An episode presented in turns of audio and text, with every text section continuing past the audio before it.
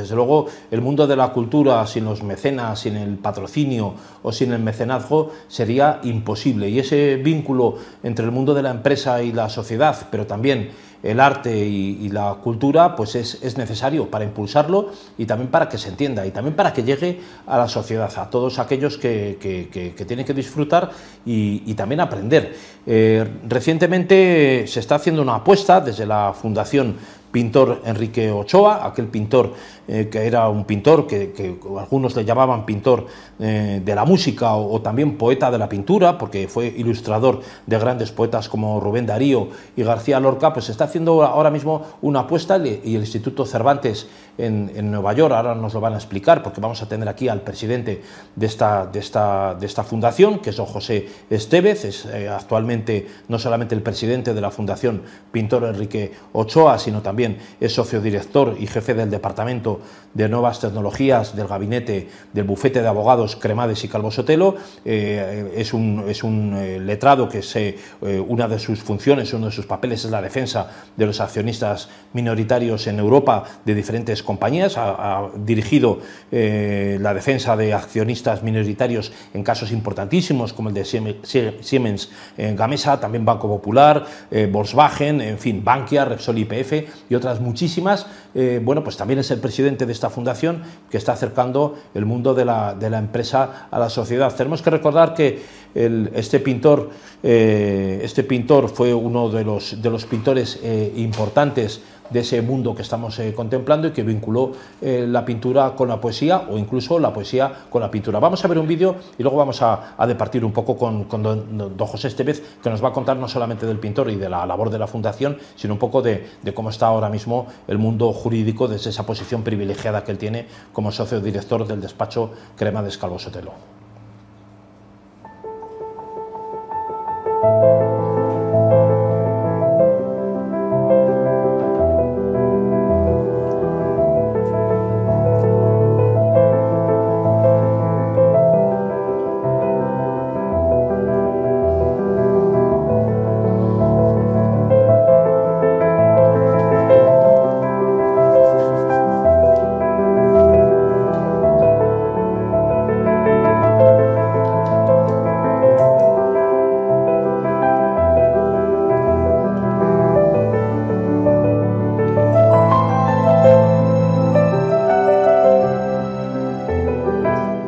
Ochoa es el pintor de la música, como sabes, pero también fue el poeta de la pintura, porque fue el gran ilustrador de los grandes poetas, de Rubén Darío, sus obras completas, pero también hizo el cuadro más conocido del poeta Federico García Lorca. Y su gran obra de poeta en Nueva York nos ha inspirado para realizar esta exposición en este centro magnífico, el Instituto Cervantes, una de las grandes sedes de las instituciones españolas en Manhattan.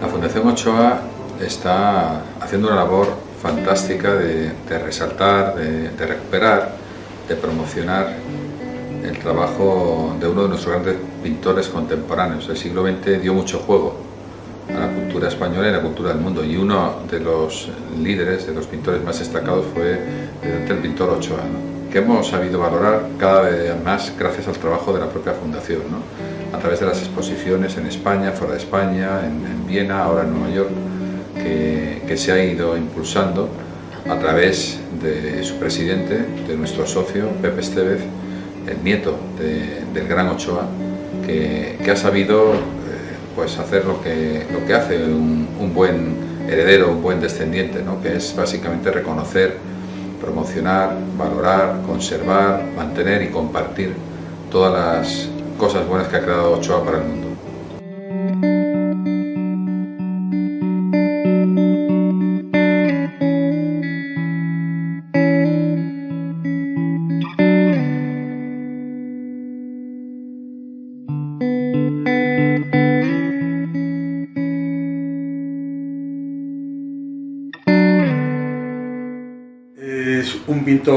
Importante, es un personaje eh, muy importante porque se relaciona con la élite cultural de, su tiempo, por ejemplo, en el caso bien conocido de, Federico García Lorca, y porque además él en su obra eh, sabe evolucionar desde el realismo eh, en el que convivió y en el que, y en el que nació, como hizo Picasso en su momento, ir evolucionando en el tiempo, en el estilo, hasta crear un verdadero estilo propio.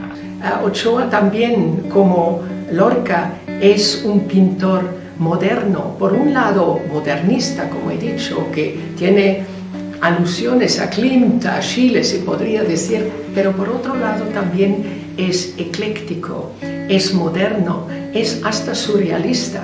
Y todo esto se mostrará en Nueva York.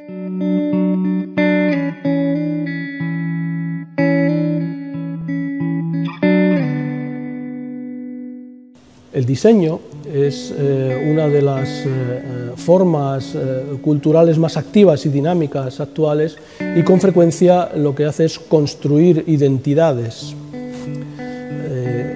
esa formación de los diseñadores también se fundamenta en las identidades de todo su entorno, en el caso de, los diseñadores que se forman y que trabajan en España con las múltiples identidades culturales que tiene nuestro país, algunas de ellas como las del romancero gitano de Lorca recogidas de manera tan eh, magnífica por el pintor Enrique Ochoa.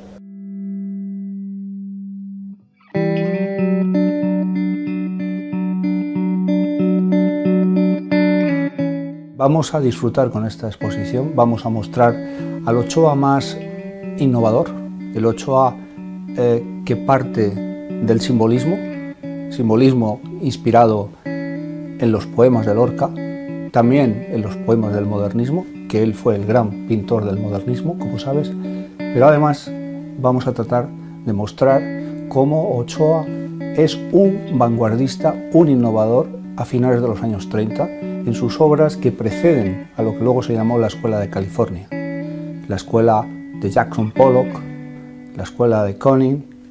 Ya Ochoa, años antes, había hecho el gran expresionismo abstracto americano desde su tierra andaluza. Con García Lorca se cumple ese deseo del poeta y del pintor de llevar esa figura eterna de la poesía española al centro de Nueva York.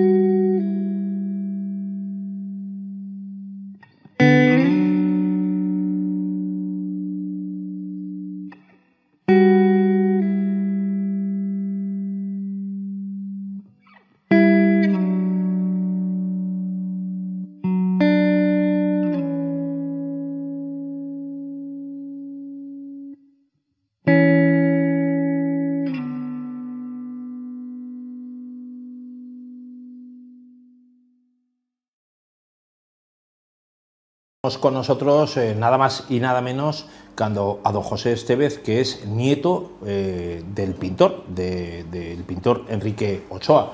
Eh, don José, muy buenas tardes. Hola, buenas tardes. Bueno, enhorabuena primero por esa exposición, ese objetivo y desde luego el, logro de conseguir mantener el nombre de, ese pintor memorable que además es, su abuelo, ¿no? sí, muchas gracias, muchas gracias. Has hecho una, una introducción fantástica sobre lo que significa eh, mantener eh, la idea de un pintor, la idea de la cultura. Yo creo que eh, una de las cosas que tenemos que hacer los, españoles es estar muy a gusto, muy contentos de los grandes genios que hemos tenido en el siglo XX y no solamente en pintura, también en literatura. Hablábamos de Lorca, pero hay muchos, hay muchos que, que, no podemos olvidar.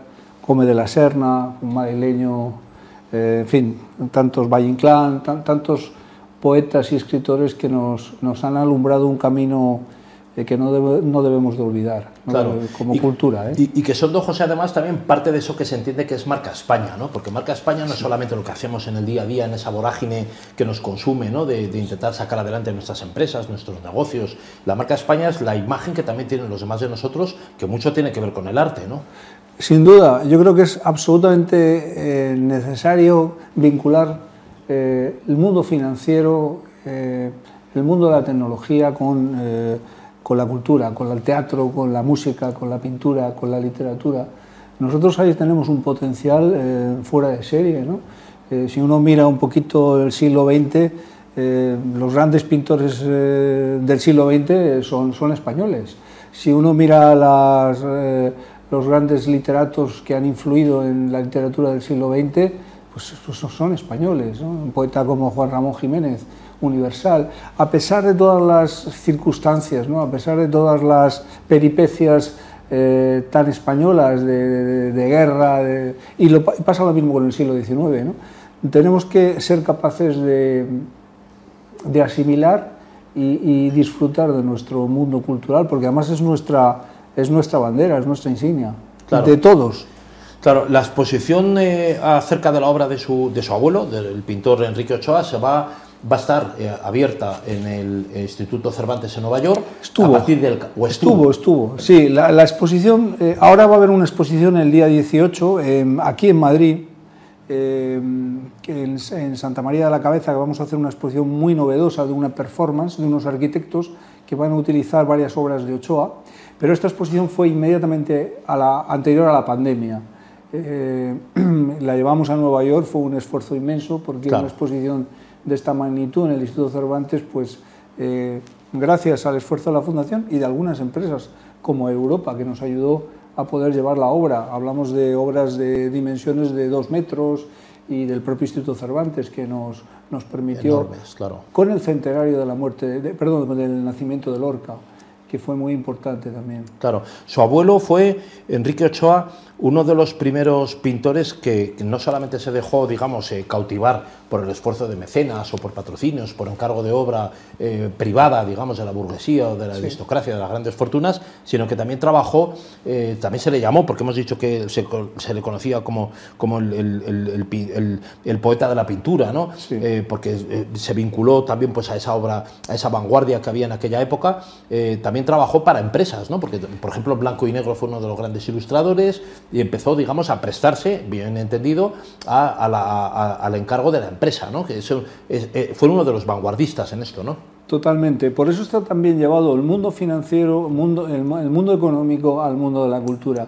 Eso lo entienden muy bien, como enseña cultural los franceses, lo entienden muy bien. ¿no? Cuando habla, eh, este, este, fin de semana he estado visitando el, hotel de la, de la Marine, que es una maravilla. Ahí construyen ellos la marina, la marina, toda la cultura de la marina eh, francesa, nosotros tenemos una marina tan importante o más que ellos, ¿eh? una historia de, marítima tremenda. Eh, efectivamente, el, mundo de Ochoa es un mundo eh, de un pintor vinculado a las empresas gráficas, especialmente, o sea, al mundo gráfico.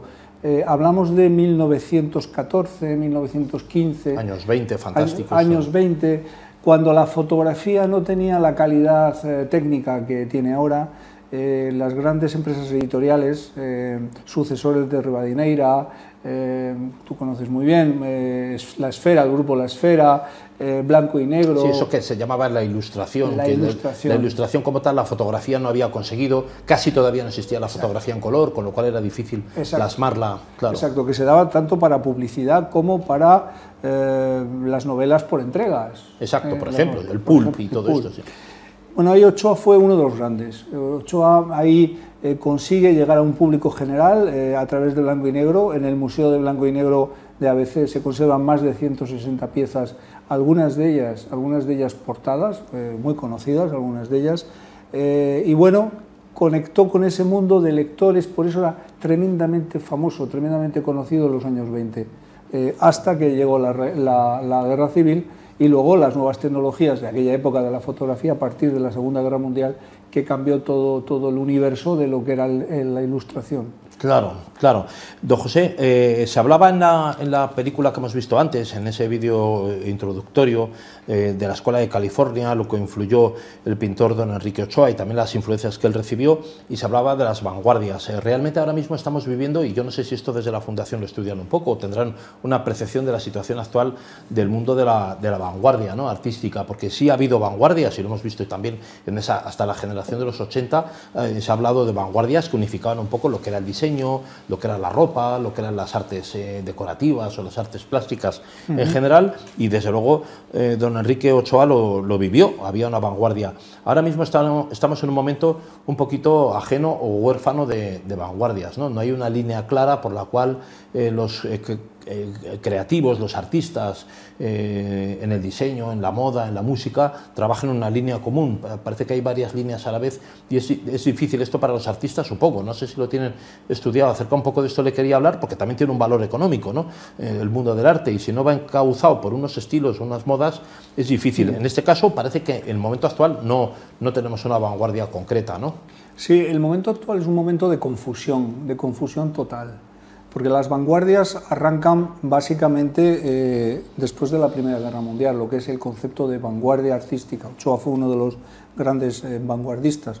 Pero, por ejemplo, entender eh, a Picasso sin entender el arte clásico español es un absurdo. Mm, no hay más que ver la primera época suya. No hay nada más que ver la primera época. y así de muchísimos pintores. ¿no? Entonces, eh, o, no se entendería la, literatura española posterior a la, guerra civil, en los años 40, sin entender a Valle Inclán. Sería imposible. ¿eh? Entonces, eh, realmente todo, todo lo que es movimiento artístico mira hacia el futuro, pero parte del pasado. Y lo que, en mi opinión, es una opinión, ocurre ahora que produce una gran confusión es que quiere romperse eh, ese, cordón umbilical de la cultura, es eh, decir, de la tradición, se quiere romper de una manera mm, abrupta y caótica, como si el, mundo de la investigación artística o experimental artística no tuviese sus raíces en anterior. No, se crea nada nuevo. Realmente, no, lo digo yo, lo decía eh, Borges, el gran escritor, decía, está todo inventado, todas las historias están inventadas. Lo único que hacemos. había un librito que era la biblioteca de Babel, me parece que se llamaba algo así. ¿no? todo, todo lo de la biblioteca. Está todo escrito. Está todo escrito. Lo único que hago es reinventar las historias. Y es verdad, el gran Jorge, Jorge Luis Borges eh, eh, lo, decía y, y, no le faltaba razón. Es decir, ahora el mundo presente trata de cortar trata de, no, de reinventar, sino de inventar la rueda. Realmente está todo inventado. En arte está todo inventado. Eh, y yo diría que en el mundo económico también. ¿Eh? Yo diría que ahora estamos en una economía de guerra. Esto tendríamos que ir al, año 22 y luego al año 29 y, ir un poco a la posguerra y a la, y a la, preguerra de la Segunda Guerra Mundial. Y la especulación ya existía en el mercado de los tulipanes. Eh, eh, ahí por el siglo, XVII. XVII, sí. Sí, sí, efectivamente. efectivamente. Eh, don José, estamos en un momento en el que las, yo no sé también un poco por su experiencia a través del despacho Crema de Escalvo Sotelo, en un momento en el que ustedes están percibiendo desde esa tutela de los intereses de los empresarios y de los emprendedores españoles un momento de, de cambio por, por, cómo se practican las demandas o las defensas, ¿no? de cambio en lo que era lo que venía siendo la tradición los últimos 15 o 20 años. ¿Han percibido ustedes un cambio en cómo se plantean los asuntos? ¿Son asuntos distintos? Sí, bueno, los asuntos... ¿O sigue siendo un poco lo mismo? Vamos a ver, nosotros desde el despacho eh, que yo tengo la suerte de, liderar eh, con, Javier Cremades, eh, tenemos muy claro que la, dónde está nuestra defensa. La defensa está en el interés de los accionistas minoritarios.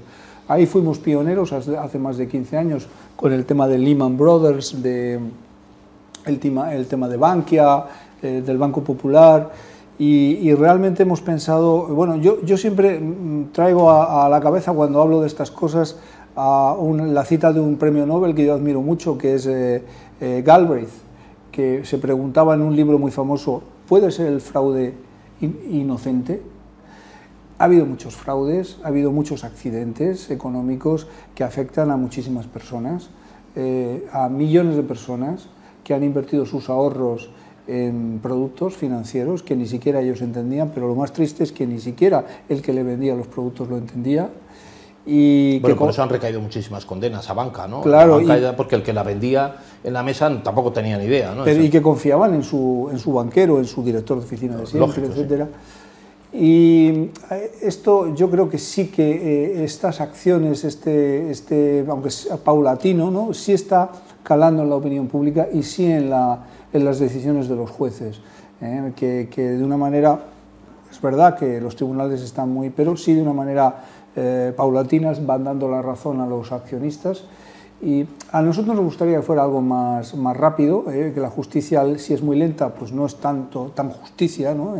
necesita un poquito más de rapidez. Nos da esa sensación a todos. Claro, nos da esa sensación. Pero lo cierto es que bueno, a, mí personalmente, si me preguntas, José Luis, qué es lo que yo... Yo establecería una, una regla tan sencilla como la que hay en Estados Unidos, una acción de clase. Eh, las acciones de clase, ¿por qué no existen en Europa las acciones de clase? ¿Por qué no existen? Podrían existir perfectamente. Estamos importando muchas, muchas novedades, esta podría ser una más. Claro, eh, eh, si un accionista holandés invierte en comprar acciones en España, eh, o un español invierte en, un país de la Unión Europea, pues ¿cómo no puede haber una acción de clase para reclamar un daño? Pues claro, si tienes que reclamar un daño pequeño por cantidades pequeñas, irte a una, una jurisdicción extranjera, contratar a un abogado, al final no lo haces. Por eso algunos poderes no quieren que exista la acción de clase. En Estados Unidos abarca todo el territorio americano. ¿Es España una isla en esto? No es España, es Europa. Es Europa. Nosotros estamos desde hace muchos años y ahora este mes tendré ocasión de estar en Atenas hablando de, precisamente de este tema. Eh, digo en Atenas porque nos reunimos la Federación de Asociaciones de Accionistas Minoritarios de toda Europa. Eh, los alemanes son potentes, los holandeses son potentes, una, una federación de, que, que, luchan por los derechos de los minoritarios. José Luis, las empresas, las grandes corporaciones no son de los directivos eh, son de sus accionistas. Los dueños de las grandes empresas no son los directivos, son los accionistas. Y son ellos los que tienen que marcar, eh, pues, pues, pues eh, no, no, la estrategia de la compañía, porque para eso están los directivos, pero sí los directivos tienen que pensar en sus accionistas. Son casi los interventores de la, de en sus accionistas y anualmente. y en los stakeholders en los proveedores, Está claro. en los empleados también. Es decir, la empresa no es solamente eh, un grupo de poder instalado eh, en, la en la cúspide de la compañía. Muy bien, don José Estevez, eh, socio director y jefe del Departamento de Nuevas Tecnologías de Cremades Calosotelo, también presidente de la Fundación Pintor Enrique Ochoa, de, la, que es, de la que es usted nieto, además, es el del pintor. Muchísimas gracias eh, por estar con nosotros. Es un, verdadero placer. Sabe que tiene las puertas abiertas aquí en esta casa. Es un verdadero placer, muchas gracias a, mí a usted por, por invitarme. encantados. Y hasta pronto pues eh, muchas gracias por estar, ya sabe que tiene las puertas aquí. Ustedes no se marchen de ahí, en unos segundos eh, volvemos, no se, no se muevan mucho de ahí.